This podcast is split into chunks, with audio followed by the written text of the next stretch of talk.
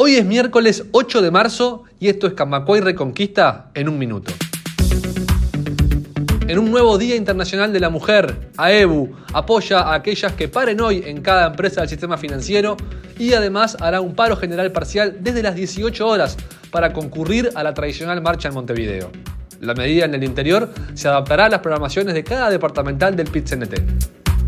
Según la última encuesta de la consultora Cifra, si hoy fueran las elecciones nacionales, el 43% de la población votaría por el Frente Amplio, con una ventaja importante sobre la coalición que obtendría el 30% por el Partido Nacional, un 3% por el Partido Colorado y 2% de votos por Cabildo Abierto.